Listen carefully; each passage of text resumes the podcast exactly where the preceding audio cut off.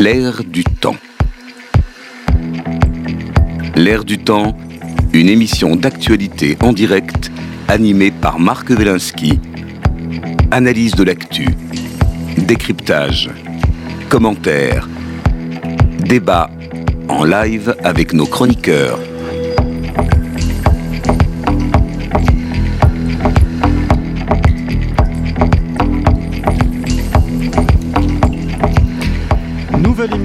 L'air du temps aujourd'hui, analyse de l'actualité, décryptage, débat en direct avec nos invités. Euh, nous parlerons au- aujourd'hui de deux sujets. Euh, L'Iran, sommes-nous à l'aube d'une révolution? Et situation sociale en France, le dialogue social est-il en panne sèche?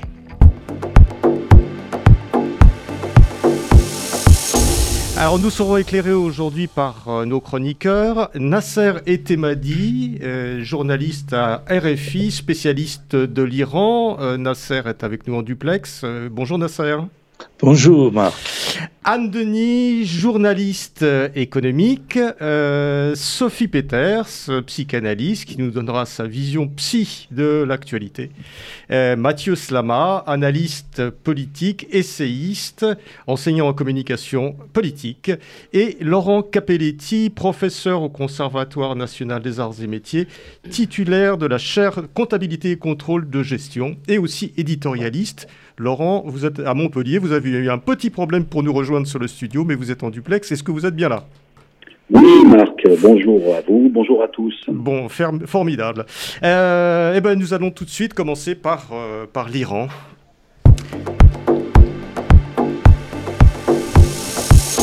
Un peu, moins, un peu plus d'un mois après la mort de Masha Amini, la jeune kurde iranienne de 22 ans morte trois jours après son arrestation par la police des mœurs à Téhéran pour avoir, selon celle-ci, enfreint le code vestimentaire strict de la République islamiste, le mouvement de contestation contre les autorités iraniennes ne retombe pas dans le pays. Ce sont d'abord les femmes qui sont descendues dans la rue au cri de femmes, vie, liberté. Mais le mouvement s'est rapidement transformé en une contestation générale contre le régime conservateur iranien et s'est structuré derrière le slogan Les mollahs doivent déguerpir.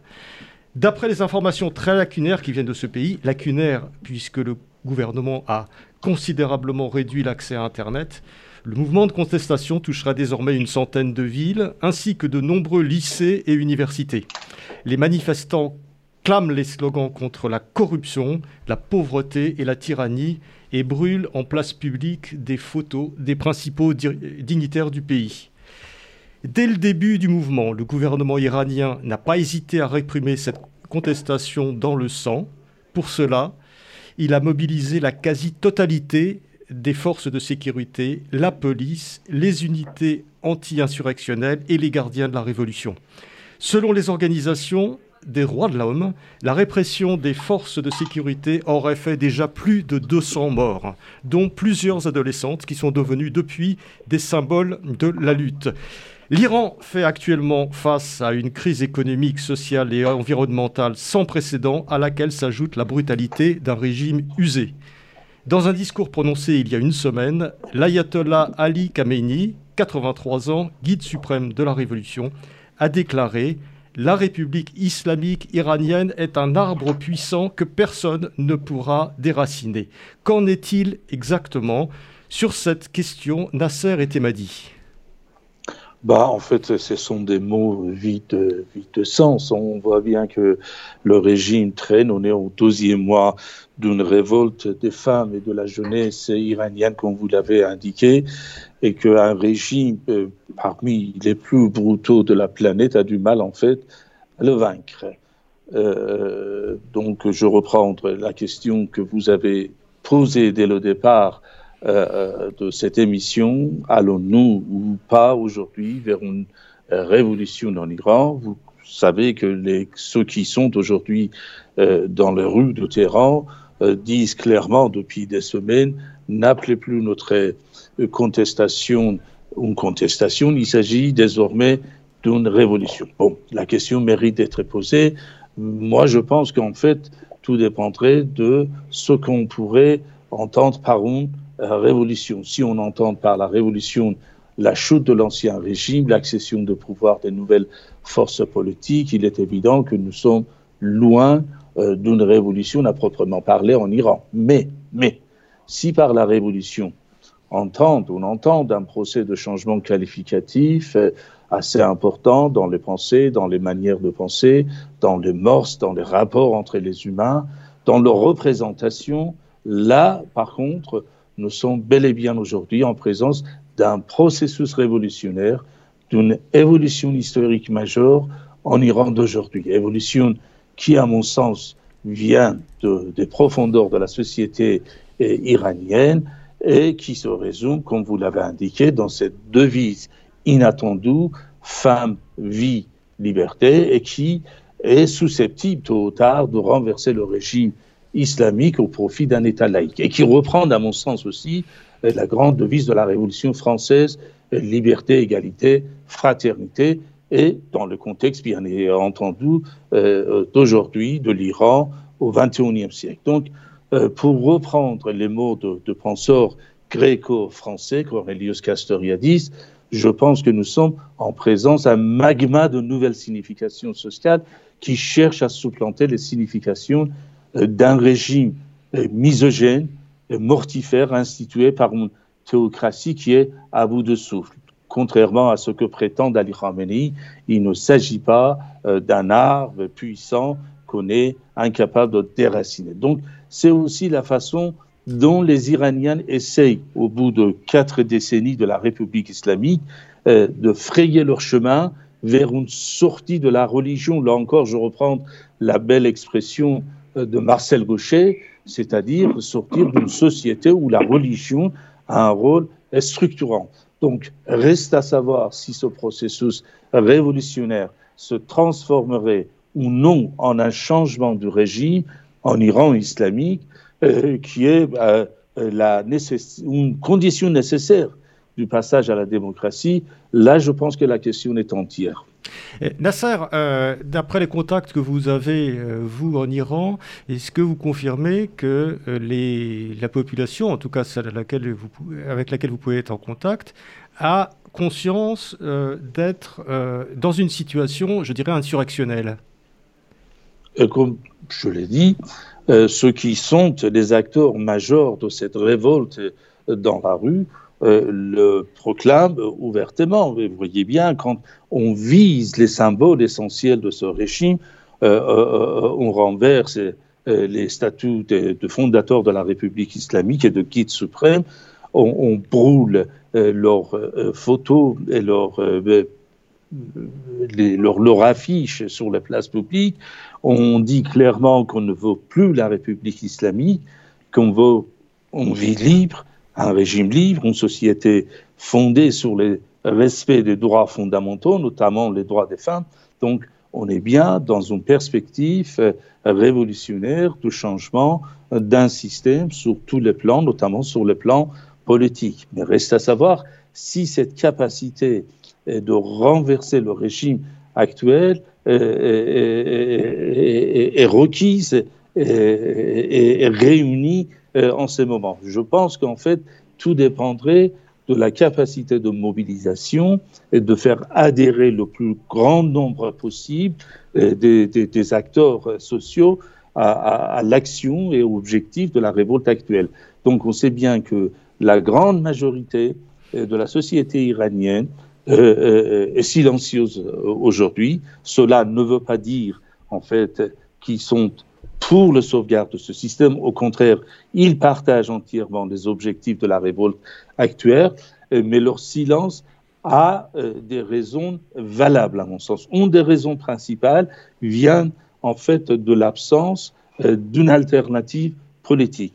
Donc la question suivante est de savoir si cette révolte serait capable de se transformer en un mouvement de masse susceptible de euh, euh, supprimer l'état actuel des choses et instaurer un État laïque et démocratique en Iran.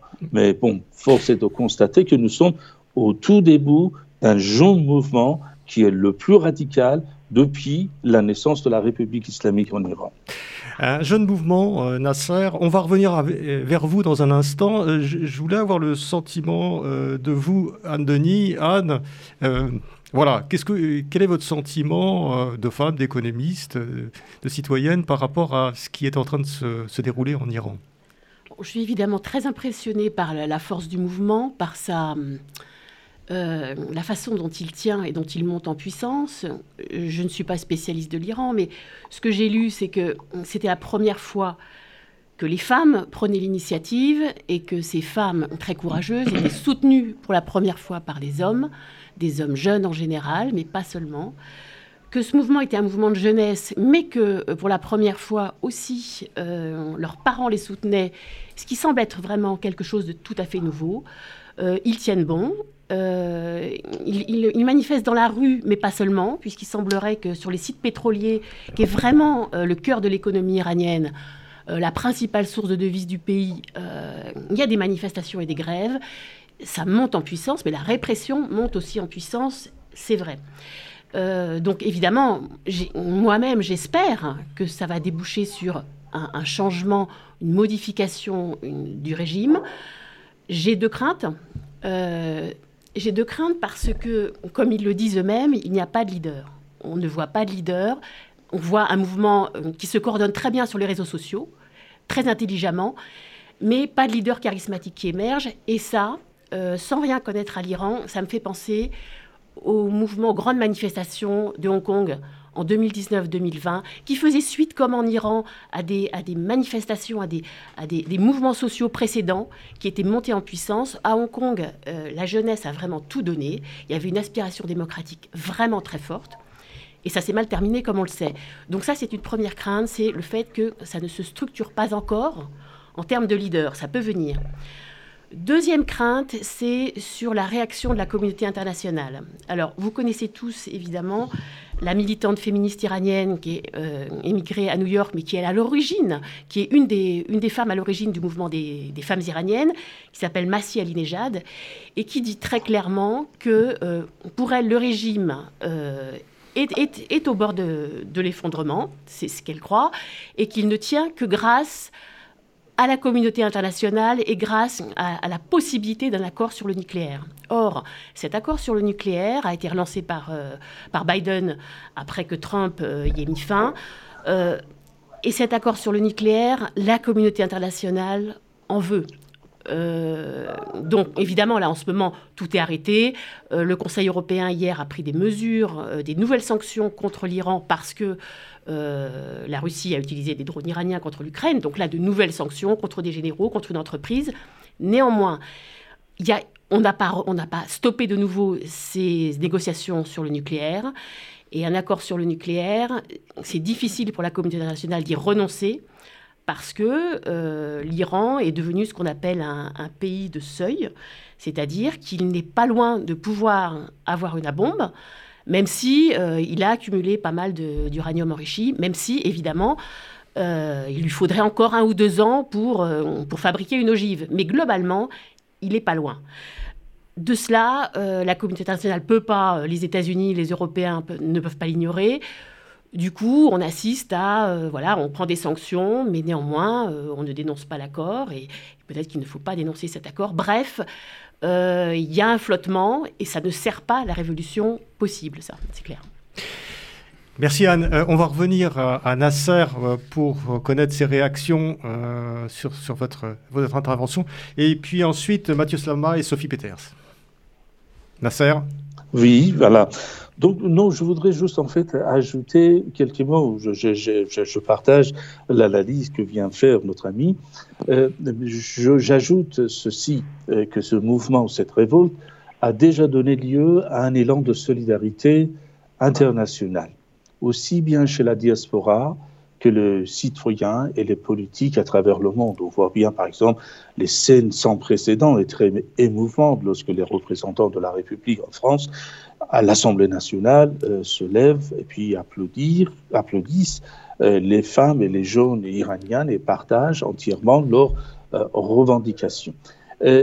ici en Occident aussi, les lignes sont en train de bouger pour la première fois depuis plusieurs décennies, en particulier en Europe, notamment avec l'engagement du régime iranien aux côtés de son protecteur Vladimir Poutine dans la guerre d'Ukraine, c'est-à-dire aux portes de l'Europe. Donc, on commence à se rendre compte que la question iranienne ne peut pas se résumer seulement en question nucléaire et que même la réponse à cette question euh, nucléaire nécessite une politique de défense des droits de l'homme en Iran et non pas sorte de politique complaisance qu'on a ou constaté, non pas seulement en Europe, mais en particulier même aux États-Unis depuis l'époque de Barack Obama envers le régime islamique. Euh, le dernier point que j'aimerais ajouter, c'est le suivant. Soit, quelle que soit l'issue immédiate de la révolte actuelle en Iran, beaucoup de choses ont déjà changé. Le régime islamique ne peut plus imposer de force désormais le voile obligatoire aux Iraniens, au risque de se retrouver dans un état de guerre civile permanent. Aucun gouvernement, aucun État ne peut vivre ainsi. Le régime iranien ne trouvera plus désormais l'équilibre. Avec cette révolte, nous sommes arrivés à un point de non-retour en Iran. Il n'est plus possible de gouverner et d'agir comme a fait le régime islamique jusqu'alors. D'autres revendications, à mon sens, vont émerger, à commencer en particulier par l'organisation d'un référendum pour mettre fin à la République islamique et former une assemblée constituante. On en parle sur la place publique, dans les réseaux sociaux et parmi les figures de l'opposition, je pense en particulier au fils de l'ancien chat. Il s'agit donc mise en question fondamentale du régime iranien sous tous ses Le fils de l'ancien chat qui, je crois, euh, soutient euh, euh, les manifestants qui soutient le manifestant et qui a donné une conférence de presse hier soir et pour la première fois a parlé en fait de la constitution d'un État, d'un gouvernement de transition pour justement aider à former une assemblée constituante en Iran et dissoudre la République islamique à l'issue d'une élection libre. Et plus symbolique encore, je crois que le, le petit-fils de l'ayatollah Khomeini est aussi un sympathisant, j'ai entendu ça, de, l'évolution. De l'évolution. Le petit-fils de Khomeini, je l'ai interrogé pour la première fois lorsqu'il s'est rendu en Irak après l'invasion d'Irak en 2003 et qui était d'ores et déjà pour un tel processus. Donc aujourd'hui, en fait, euh, il est à Combe, il est isolé, il est sous surveillance, etc. Donc moi, je pense que tout cela montre qu'on est en présence d'une mise en question fondamentale du régime iranien sous tous ces aspects et que le mouvement, la révolte actuelle, va finalement libérer des forces. La société iranienne, ce n'est pas n'importe quelle société, c'est une société jeune. Euh, elle possède euh, l'équivalent euh, comme étudiant de la France et de l'Allemagne réunis, même si pour la plupart des universités iraniens sont aujourd'hui les fabricants de chômeurs, mais c'est une société dynamique. La jeunesse qui se trouve aujourd'hui, euh, pour moi, l'observateur de la situation iranienne de façon professionnelle depuis 40 ans, je n'ai jamais vu de telle intelligence, euh, parmi la jeunesse en fait iranienne. Il s'agit d'une nouvelle génération qui a bien d'égards qu'on pourrait comparer avec la génération qui ont fait le mai 68 en France et les mouvements semblables dans toute l'Europe à la fin des années 70 euh, en Europe occidentale. Donc, euh, euh, ils ont déjà beaucoup changé, mais je pense que ce mouvement va continuer. Mais en tout état de cause, je ne crois pas que le régime islamique, quel que soit l'issue immédiate de la révolte actuelle, pourrait continuer à vivre comme il a vécu jusqu'aujourd'hui. Très bien. Euh, Mathieu Slama, ensuite Sophie Peter, c'est Laurent Capelletti, si je ne le vois pas, mais s'il a peut-être quelque chose à ajouter sur ce sujet. Voilà. Bah, Mathieu Slama. Moi, plusieurs choses, euh, un, peu dans le désordre, mais euh, le, moi, j'ai exactement pensé à, mai 68, en fait, en regardant euh, euh, ce qui se passait, parce que c'est un mouvement, justement, j'ai l'impression, qui vient de, la société elle-même. Je crois que vous disiez qu'il n'y avait pas de leader, euh, voilà, mais justement, parce que c'est un mouvement qui, vient d'abord de la société et qui donc exprime une évolution de la société iranienne elle-même.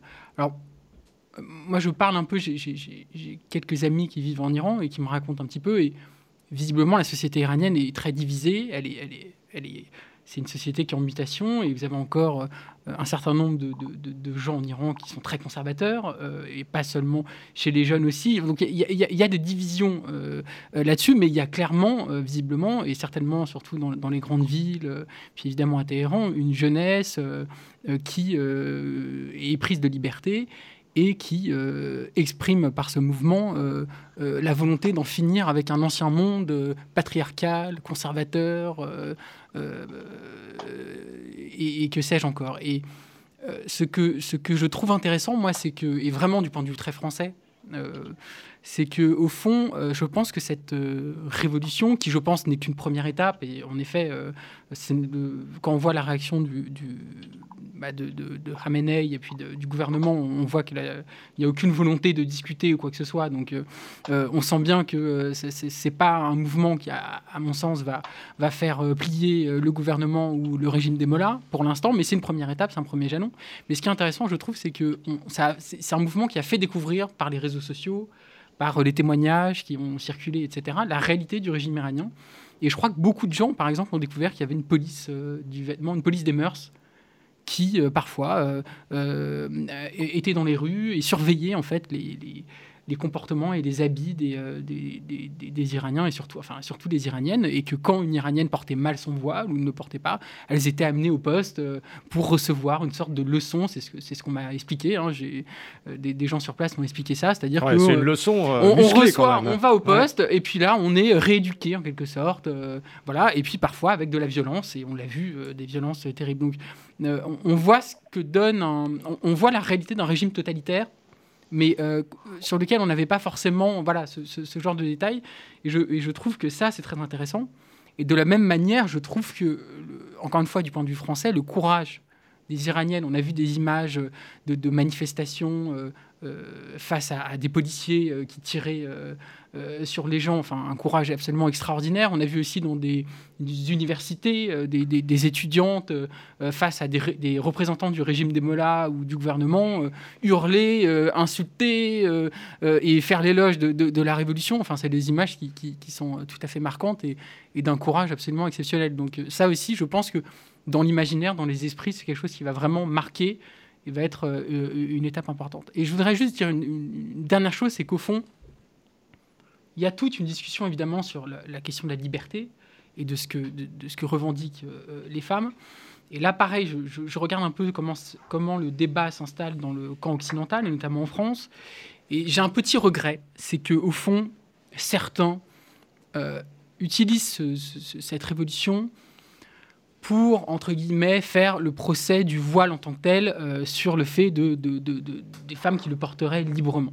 Et moi, j'ai été un peu déçu de, voir certains, au lieu de, justement, au contraire, de, faire l'éloge de la liberté, euh, on l'a dit hein, dans le slogan euh, Femme, vie, liberté, il y a cette idée de liberté, et certains de remettre, alors euh, voilà, dans le camp plutôt réactionnaire, mais de remettre en cause l'idée de libre choix et du fait de, porter librement le voile en France et en Occident, mais c'est surtout en France que le débat a eu lieu.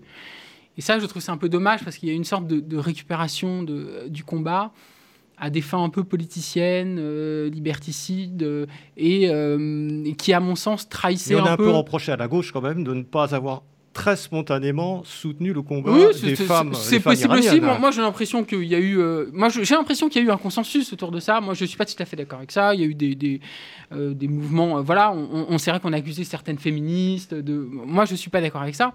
Mais c'est vrai qu'au fond, la, la, notion de liberté chez nous, elle doit nous amener aussi à accepter le fait, même si on trouve que c'est euh, c'est euh, pas très moderne, même si on considère que c'est un, signe patriarcal, que sais-je ou quoi. Mais je pense que c'est la liberté qui est importante dans cette histoire, et ce serait dommage de, faire l'erreur inverse, c'est-à-dire la, police du vêtement euh, au nom de l'émancipation. Hein. moi, moi, je suis quelqu'un très anti-religieux, et, tout ça me dépasse un peu, mais je, trouverais dommage que, nous allions vers cette idée de police du vêtement en France, dans notre République, qui, je crois, serait faire un peu l'erreur inverse euh, de, ce que font les Iraniens. Évidemment, il n'y a, aucune comparaison possible. Mais voilà un peu, moi, mon sentiment sur les débats en cours euh, sur, cette, euh, sur cette histoire. Alors, Sophie Potter, quel est votre sentiment et votre éclairage sur cette situation en Iran? Mais euh, plusieurs choses. La première, euh, qu'on resitue le, début, c'est-à-dire euh, c'est venu des femmes. Et on voit dans l'histoire la place de la femme sur le plan même symbolique et psychique comme initiatrice initiatrice de, prise de conscience, initiatrice de chemin. C'est vrai dans la mythologie grecque, c'est vrai dans, dans l'Égypte ancienne. Donc il y a quelque chose là de la place de la femme qui est très intéressante à regarder. C'est-à-dire que ça vient des femmes et c'est elles qui vont donner le courage aux hommes de soulever le joug de l'obéissance dans lequel ils se trouvent et euh, à voir si les hommes vont euh, attraper en fait euh, ce courage-là. Alors on le sent dans la jeune génération. Il y a un autre élément que je trouve très intéressant et je pense qu'inconsciemment il a joué chez les femmes iraniennes, c'est un aspect de la globalisation, le mouvement MeToo, c'est-à-dire la liberté de parole chez les femmes en Occident et le fait que les femmes continuent finalement leur trajet de liberté euh, face aux hommes et dans une société qui, même si, il faut rappeler que le droit de vote, il n'y a que 70 ans, enfin c'est juste rien du tout, euh, nos, arrière-grand-mères ne votaient pas en gros. Euh, donc nous, on, arrive en fait, c'est très court en fait dans l'histoire des femmes, nos libertés fondamentales, essentielles et civiques en Occident.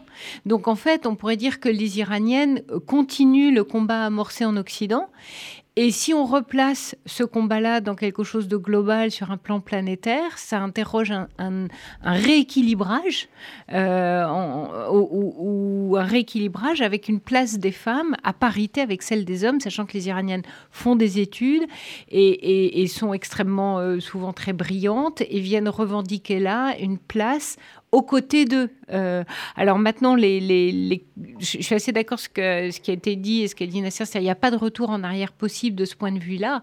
C'est-à-dire qu'on n'a jamais vu, euh, même psychiquement, socialement, une régression d'une prise de conscience. On ne va pas régresser, les femmes ne vont pas, sauf sous la répression. Mais la répression ne peut être que malvenue du fait, justement, et, merci, là, pour le coup, on tape toujours sur l'aspect numérique, mais aux réseaux sociaux et à cet aspect global, parce que sans ça, bah, les Iraniennes seraient dans un bain de sang et ce serait la répression et on n'en saurait rien. Donc quelquefois, il faut pointer du doigt que l'actualité, la surinformation, la transparence, ça a du bon. Et c'est peut-être ça qui peut faire bouger du coup les politiques, j'ai envie de dire en tout cas en Europe. J'entends ce qu'a dit Anne Denis et je partage tout à fait ses craintes, mais sans doute qu'à un moment donné, comme c'est un mouvement euh, de société et, un, un mai 68 au féminin, il y a des politiques en Europe qui vont pas pouvoir maintenir une certaine position au nom de ce qui se passe dans leur propre pays, parce que ce serait désavouer leur propre posture vis-à-vis de leurs citoyens. Donc je crois que s'il n'y a pas une exemplarité, j'ai envie de dire presque des hommes en Occident par rapport au mouvement des femmes en Iran, euh, ça peut poser des questions dans les sociétés. Je sais que votre deuxième sujet, mais ça fait presque le lien avec une forme d'inégalité. Parce que là, ce qui est décrit en, Iran, c'est un mouvement inégalitaire, en fait. Donc, on, on, revient à un sujet qui est déjà très, très prégnant en Europe, sur bien sûr sur un autre sujet qui est économique, mais c'est un sujet d'inégalité. Et en fait, c'est ça que ça questionne tout au fond. Merci Sophie. Laurent Capelletti, et puis après on conclura avec, euh, avec Nasser. Laurent? Oui, oui. Donc, euh, bon, deux, réflexions hein, euh, en creux par rapport à la, France, c'est-à-dire l'exemplarité de cette lutte des, femmes iraniennes soutenues par, par des, hommes. Le premier, c'est, euh, j'espère qu'il y aura une, réflexion donc de, celles et ceux qui peuvent être tentés ou attirés par des, formes ou une symbolique hein, d'intégrisme religieux euh, L'Iran démontre que euh, l'invasion du religieux, euh, en particulier islamique, conduit à toujours à une dictature et à de l'oppression, en premier lieu des femmes. Donc, j'espère que ça va, ça va lancer une, une, réflexion, une prise de conscience chez nous. Et la deuxième prise de conscience, ben, c'est auprès de, de certains intellectuels ou ou responsables politiques qui sont un peu inconfortables encore aujourd'hui avec la dénonciation de, de, de, l'islamisme radical et de ses symboliques. Pourquoi? Parce que il faut quand même rappeler que à l'origine, euh, Khomeini en 79 a été soutenu par de, grands intellectuels français, en premier lieu euh, Jean-Paul Sartre, Simone de Beauvoir, Michel Foucault, etc. Pourquoi? Parce que, en fait, cet intégrisme religieux euh, était mis à la place d'un régime considéré comme impérialiste et capitaliste. Et aujourd'hui, on retrouve des traces de cet inconfort chez certains et certaines, donc à dénoncer les symboles, voiles, etc., de, de, ces signes, justement posant l'hypothèse que euh, ces signes et ces symboles sont euh, émis de la part de, de, de, personnes opprimées. Voilà. Donc j'espère, euh, mon espérance, c'est que ce qui se passe actuellement en Iran va enclencher une réflexion vers ces deux, ces deux petites catégories en fait de, personnes. Merci Laurent et nous allons conclure sur ce sujet avec, avec, avec Nasser.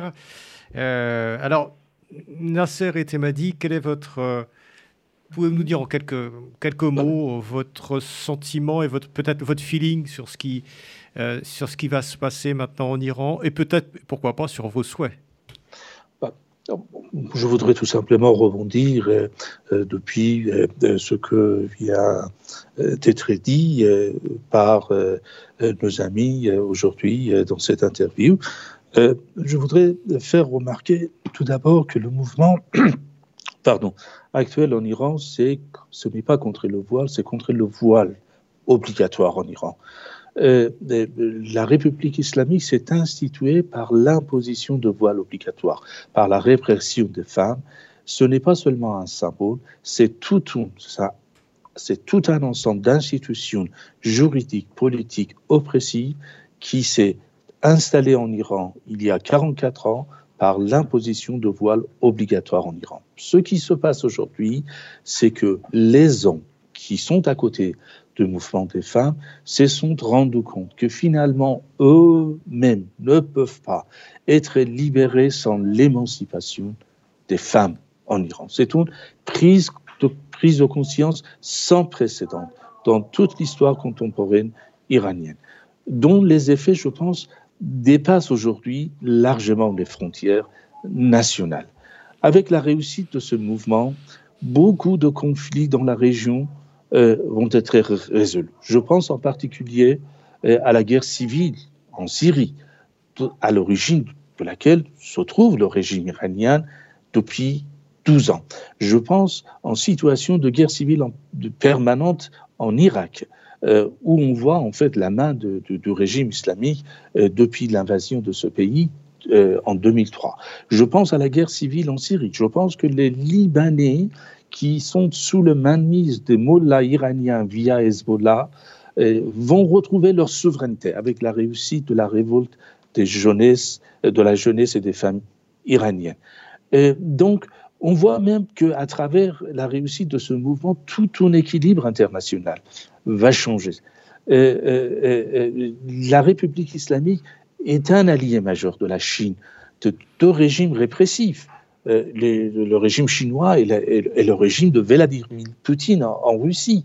on sait bien qu'aujourd'hui, les gardiens de, la révolution sont présents au Crimée et qui participent au bombardement des villes ukrainiennes euh, en, donnant à l'armée russe euh, des drones armés iraniens, des missiles euh, sur la sol. Donc, je voudrais dire que c'est un mouvement, c'est un mouvement, c'est une révolte très important qui impacte, certes, qui a déjà impacté la société iranienne et qui impactera même toute la région.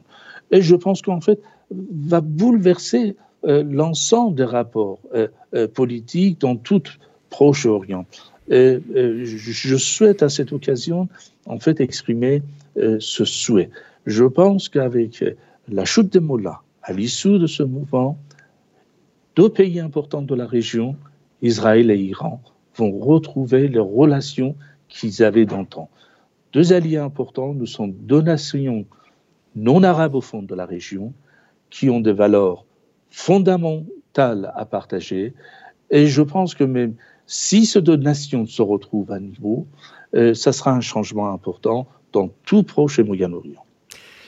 Nasser et Temadi, euh, merci beaucoup d'être venus. Je crois que nous reviendrons à l'ère du temps euh, sur euh, l'Iran, j'en suis même sûr, dans les prochaines semaines. Merci beaucoup. Et nous passons à notre deuxième sujet.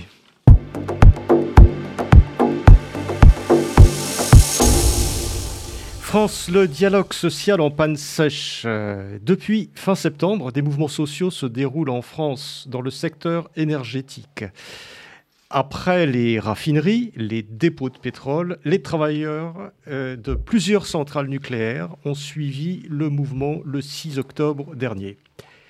Dans le domaine des carburants, la mobilisation initiée par la CGT le 27 septembre dernier a provoqué d'importantes difficultés d'approvisionnement en carburant, exaspérant particuliers et professionnels à la peine pour remplir leurs réservoirs. Après trois semaines de grève, un accord a été trouvé le 14 octobre euh, entre la direction de Total Énergie et deux organisations syndicales de l'entreprise, la CFDT et la CGC. Euh, le texte prévoit une hausse de 7% de l'enveloppe salariale pour 2023. Mais la CGT, minoritaire dans l'entreprise, a maintenu son appel à la grève qui s'est poursuivi dans un certain nombre de raffineries. Ce vendredi 21 octobre, nous assistons à un net essoufflement de la mobilisation avec seulement deux sites en grève.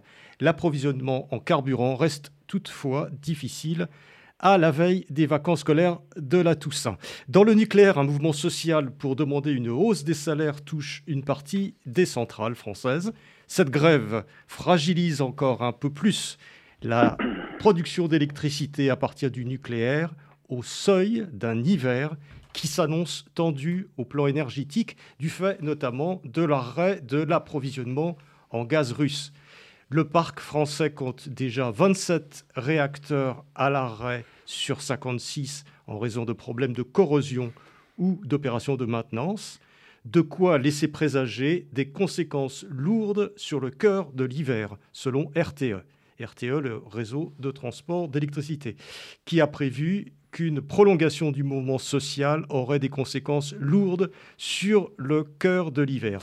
Dans ce contexte social tendu, également marqué par un taux d'inflation record qui fait craindre un emballement des prix dans les prochains mois et une baisse significative du pouvoir d'achat, une enquête euh, IFOP, IFOP fiducial, publiée hier, mesure la perception des Français sur les grèves dans les raffineries et sur la situation du pays. Face à la situation économique et sociale actuelle, près d'un Français sur deux se déclare révolté, 49%. Néanmoins, concernant les grèves dans les raffineries, les Français y apparaissent plutôt défavorables. Un sur deux déclare y être opposé ou hostile. Les Français se déclarent nettement favorables aux réquisitions des dépôts de carburant par le gouvernement. 66% d'entre eux approuvant en effet cette décision. Enfin, les trois quarts des Français pensent que l'Hexagone peut connaître une explosion sociale dans les prochains mois, mettant en exergue la perception par les Français d'un climat social tendu. Sur cette situation sociale et économique, Laurent Capelletti. Oui, donc euh, deux, choses. Hein. Euh, la première, c'est euh, si on s'intéresse donc aux conflits sociaux visibles du moment, on peut trouver paradoxal, et après je parlerai des, conflits sociaux euh, cachés, qui sont les plus importants en réalité. Sur le premier point, sans doute que votre sondage traduit le fait qu'il apparaît aux Français euh, qu'il était paradoxal que ces conflits sociaux aient lieu en fait dans, dans des entreprises où les conditions de travail et les niveaux de rémunération ne sont pas des plus bas, loin s'en faut, en France. On a parlé de l'aristocratie des, ouvriers. Oui. oui, alors bon, employer des mots euh, qui fâchent, mais euh, tout ça est dans les bilans sociaux. Euh, les bilans sociaux, c'est obligatoire dans les entreprises de plus de 300 personnes, c'est accessible au public, et dans les bilans sociaux, il y a les niveaux de rémunération, les dix rémunérations les plus importantes, les investissements en conditions de travail, en formation, etc. Et effectivement, euh, quand on regarde le bilan social, qui sont certifiés par des, des commissaires aux comptes, euh, quand on regarde le bilan social de Total Énergie, effectivement, on constate que les salaires moyens employés, c'est 5 000 euros par mois, cadre 9 000 euros, que les conditions de travail sont excellentes, la formation est massive, ça se voit aussi au fait que l'absentéisme, la rotation du personnel y est très faible, la productivité très élevée. Néanmoins, une fois qu'on a dit ça, ça n'interdit pas, euh, bien entendu, à des salariés de ces secteurs euh, d'estimer que, compte tenu du contexte, si on a une vision euh, socialement responsable du capitalisme, eh bien, d'en demander plus. C'est peut-être, c'est mon analyse, hein, je pose l'hypothèse que peut-être que le PDG justement de, Total euh, s'étant dit euh, que justement ces salariés étaient suffisamment bien payés, les conditions de travail, n'a pas vu venir en fait euh, ce, ce, ce, mouvement. Oui, la direction de la communication de Total non plus, apparemment, parce que le, jour, le premier jour de la grève, ils ont annoncé le rétablissement de, ben, du, du, salaire du patron à, je crois, 6, 6 millions d'euros et que 5 milliards de dollars allaient être distribués aux actionnaires le jour je du démarrage de la grève. je pense que c'est, donc c'est une hypothèse à, à, valider, mais je pense que c'est ils n'ont pas cru, euh, le PDG, la, la, direction, que compte tenu de, de, ces bonnes conditions, il allait y avoir des grèves qui sont très rares hein, Total Energy, euh, qu'il allait y avoir des grèves. Alors ensuite, justement, si on, si on s'intéresse, euh, pour l'anecdote, à ce, à salaire, euh, le, PDG a pas bien communiqué, c'est-à-dire pour, dire oui, j'ai été augmenté de 56%, ce qui a déclenché, en fait, un déclencheur en fait du mouvement.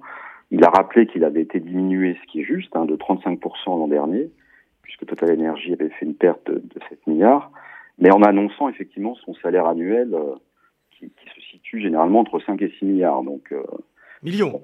Ce, millions, pardon. millions, millions, excusez-moi.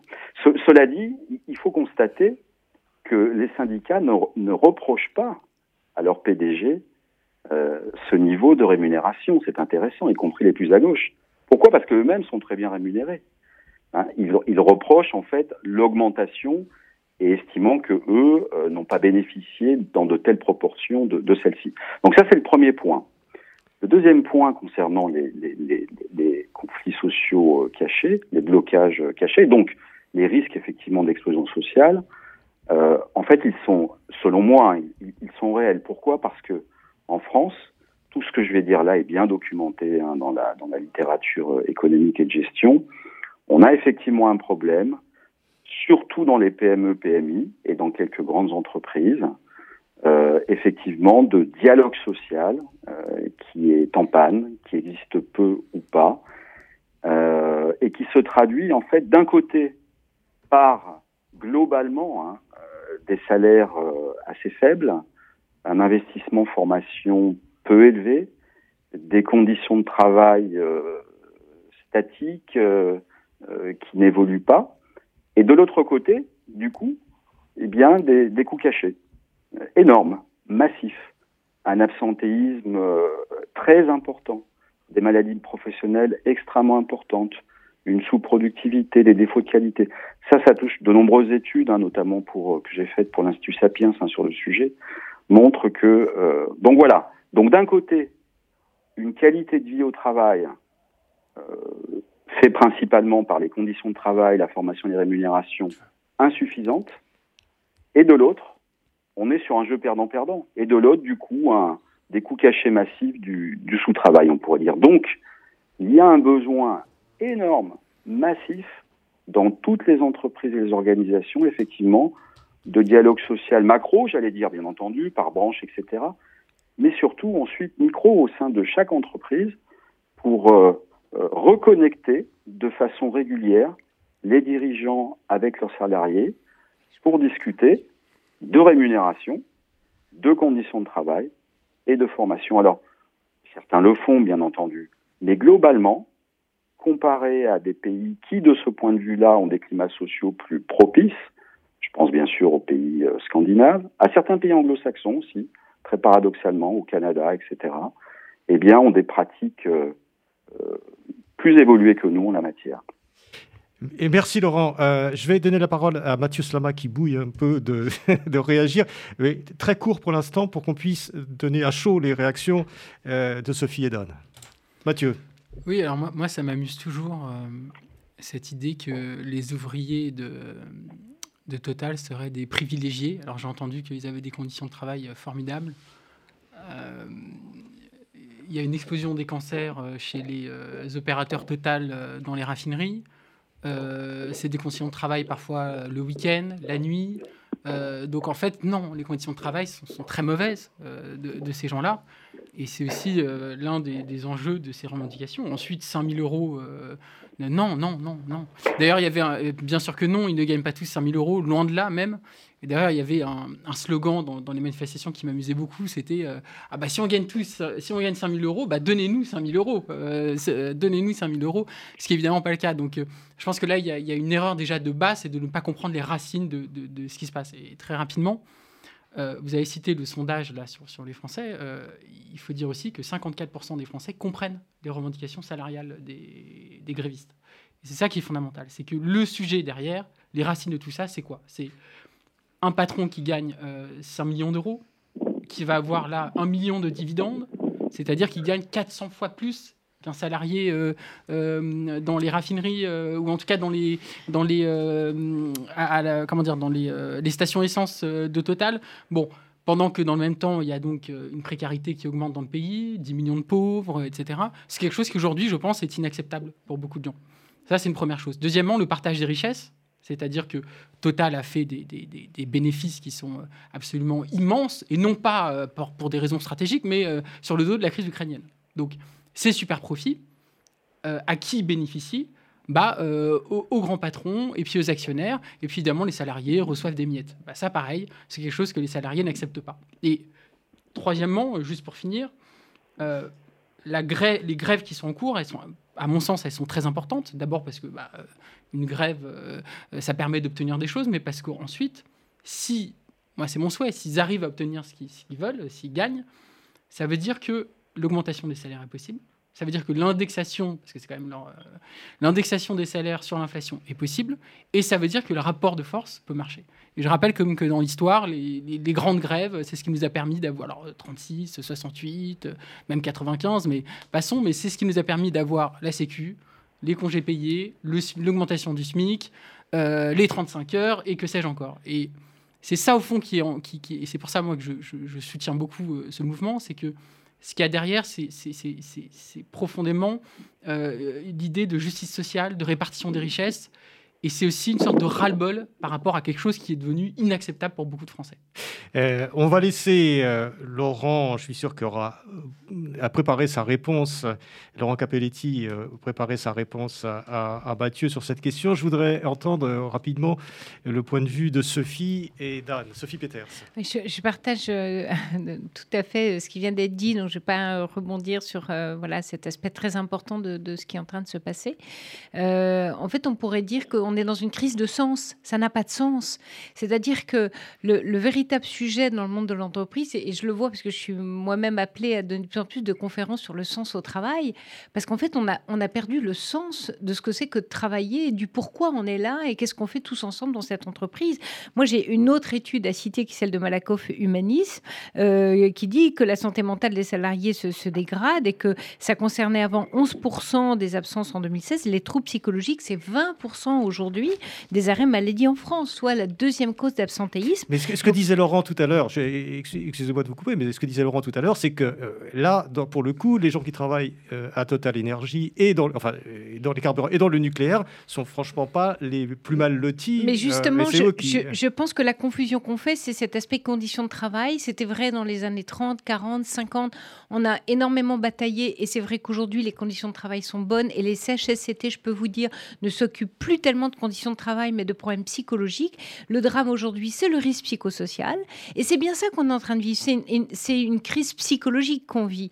On vit une crise, mais réelle, qui se fonde sur une réalité. C'est-à-dire qu'il y a une représentation euh, qui, est, euh, qui, est désastreuse, en fait. Euh, vous voyez bien que tout à l'heure, Laurent Capitelletti, c'est intéressant, son lapsus entre millions et milliards. C'est-à-dire qu'on ne peut même plus se représenter en tant qu'être humain ce que c'est que de gagner 5 millions ou 5 milliards. Ça, ça n'a pas de sens. Donc, il faut comprendre que euh, pour les salariés ne, ne, comprennent pas ces bénéfices-là, et c'est tout un système d'actionnariat, de gouvernance d'entreprise euh, qui est euh, qui, qui, doit être repensé en tout cas, parce que c'est un peu comme si le bénéfice d'un travail et d'un investissement et d'un engagement qui est de plus en plus demandé ne revenait pas à ceux qui s'y engagent tout autant qu'un PDG. Donc il y a juste une, rétribution, quelque chose d'égal qui doit pouvoir euh, euh, s'établir pour que ça fasse sens en fait. Et, on est vraiment dans cette crise de sens aujourd'hui. Et juste vraiment une phrase, je suis désolé, mais on parlait de dialogue social. Euh, où est le dialogue social quand vous avez des réquisitions qui sont quand même pour moi une attente gravissime au droit de grève, où vous avez, il faut le rappeler aux gens qui nous écoutent, des policiers qui vont chez les grévistes pour les amener, pour les amener à travailler, pour les récupérer, les réquisitionner et les amener à travailler. Ça, si vous voulez, si c'est ça, ça c'est la, procédure. Euh, non, mais voyez, le dialogue social, c'est pas ça. Et je pense que notre gouvernement a, a, un peu oublié ce que voulait dire dialogue social, ce que voulait dire compromis, ce que voulait dire écoute, ce que voulait dire euh, voilà respect aussi de certains droits fondamentaux. Mathieu, pour l'équilibre de ce débat, on, va redonner la parole tout de suite à Laurent Capelletti sur les différents points qu'on a évoqués et euh, on, laissera longuement la parole à Anne euh, après pour, pour avoir sa, réaction d'économiste sur, sur cet ensemble. Laurent. Oui, alors deux, deux points donc, par rapport à, ce qu'ont dit euh, Sophie et, Mathieu. Alors, par rapport à, Sophie, en, fait, on, se rejoint, on le dit différemment. C'est-à-dire que il se trouve que j'ai contribué à, l'étude Malakoff-Médéric, euh, qui reprend d'ailleurs en estimation des coûts euh, annuels cachés, hein, qui ne sont pas dans les comptabilités, de l'absentéisme lié aux maladies professionnelles, aux risques psychosociologiques, le chiffre en gros de 100 milliards par an. C'est-à-dire que tout ça coûte ce défaut, effectivement, de sens, qui ne peut repasser que par un dialogue de proximité dans chaque entreprise, coûte 5 points de, PIB. Donc il y a du qualitatif, donc de la souffrance au travail, et il y a du quantitatif et du financier. Donc ça, c'est le, premier point. Le deuxième point par rapport à, Mathieu, euh, sur le, sens général sur les niveaux des rémunérations, moi, je suis dans une, dans une vision effectivement de, capitalisme socialement responsable, c'est-à-dire que ça doit se négocier. Alors ensuite, l'histoire de la, est-ce que ça doit se taxer? Ça pose la question de, à partir de quel niveau, en fait, euh, un profit est super par rapport à un profit ordinaire? Ça pose la question de, mais il n'y en a pas.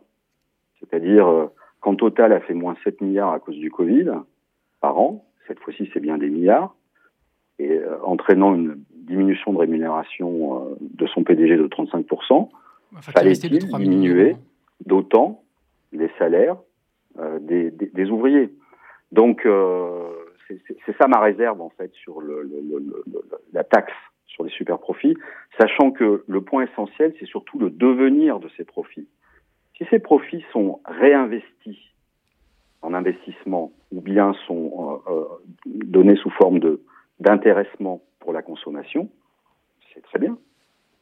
Maintenant, si effectivement ils sont utilisés pour la spéculation, pour la thésaurisation, ben on est d'accord, euh, c'est contre-productif.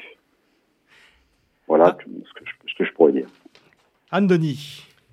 Euh, oui, je ne vais pas revenir sur la, la, polémique sur le niveau des salaires, euh, salaire de Pouyanné chez Total.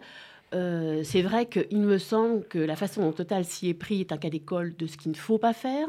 C'est-à-dire qu'ils ont commencé par annoncer des résultats fantastiques, puis Pouyanné a, annoncé... Euh, enfin, ils ont annoncé que Pouyanné retrouvait un salaire euh, antérieur à ce qui avait été un petit peu baissé en, 2020. Puis, ils ont dit que les négociations auraient lieu en novembre, les négociations salariales. Donc ça, à mon avis, c'est, je ne sais pas quelle est leur en termes de conseils euh, sur les ressources humaines, mais ça me paraît catastrophique. Cela dit, euh, le débat sur l'aristocratie ouvrière, tout ça, ça me paraît un peu déplacé aussi. Euh, si on parle d'EDF, euh, c'est un autre sujet quand même. EDF, c'est 5,3 milliards de pertes. C'est du jamais vu au premier semestre 2022. Donc là, on ne peut pas parler euh, de, dividendes et de bénéfices pas possibles. Et la situation de la boîte est catastrophique, vraiment catastrophique. Et je pense qu'effectivement, il y a quelque chose de troublant dans le fait que 19 euh, réacteurs soient encore arrêtés, etc. Ça, c'est une première chose. Deuxièmement, je voudrais dire que concernant euh, le, dialogue social, il a lieu dans les petites entreprises, peut-être grâce à, cette, à, cette, euh, à ce mouvement. En tout cas, beaucoup de petites entreprises sont en train de passer des hausses, y compris dans des boîtes qui n'ont pas forcément des moyens énormes dans l'agroalimentaire ailleurs. Troisième chose, euh, le rapport de force est en faveur des salariés en ce moment. Les recrutements sont hyper difficiles. Euh, il n'y a jamais eu autant de recrutements en CDI, c'est-à-dire battent tous leurs records. Tout le monde manque de personnel, cadres et non cadres, conducteurs, etc. Tout ça, c'est un rapport de force exceptionnel pour les salariés, dont, à mon avis, ils vont faire preuve dans la mesure où, quand il y a inflation, la demande d'augmentation salariale est parfaitement légitime. Après, tout le monde ne pourra pas le faire. Hein. Anne, euh, on reviendra sur toutes ces questions. Là, on s'est un petit peu écarté de, la question des grèves, etc. Mais c'est très bien. Il nous reste deux minutes dans cette émission, malheureusement. Donc, il y a une minute pour Mathieu, une minute pour Laurent pour conclure. Non, mais très, très rapidement, en fait, moi, je pense que au fond, le sujet, c'est même pas les, évidemment les super profits, euh, moi, je suis à fond pour la taxation des super profits, évidemment, euh, notamment pour financer la transition écologique. Mais bref, mais la question plus fondamentale encore, c'est deux choses. C'est un, jusqu'à quel moment on peut accepter des inégalités de salaire qui sont à des niveaux qui ne sont plus acceptables dans une société? Quand vous avez un patron qui, quand il baisse son salaire de 30%, il gagne quand même 3 millions d'euros, c'est inacceptable pendant qu'il y, avait, il y a des salariés qui gagnent très peu. Il reste deux secondes. Et la, et la deuxième chose, c'est finalement qui et euh, euh, qui crée la valeur C'est les, travailleurs, c'est ceux, ceux qui travaillent. Et c'est pour ça que la question du partage des richesses est si fondamentale, c'est que ceux qui apportent de la valeur, c'est ceux qui travaillent. C'est pas les patrons, c'est pas les actionnaires, c'est pas, c'est ceux qui travaillent, c'est ceux qui Alors, donnent. Laurent, Laurent il nous reste quelques secondes.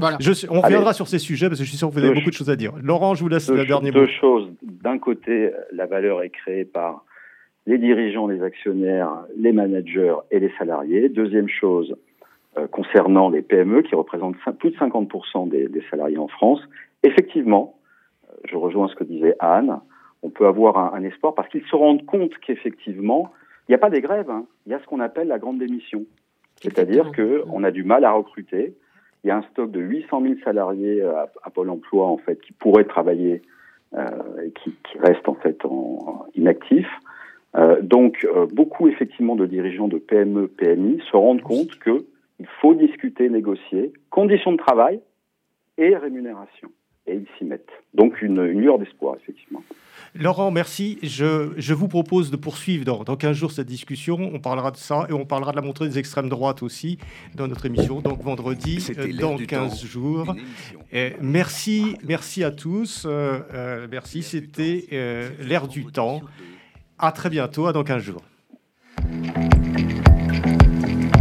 C'était L'air du temps, une émission animée par Marc Belinsky. L'air du temps, c'est un vendredi sur deux, de 12h à 13h sur Radio RCJ. À bientôt pour une prochaine émission.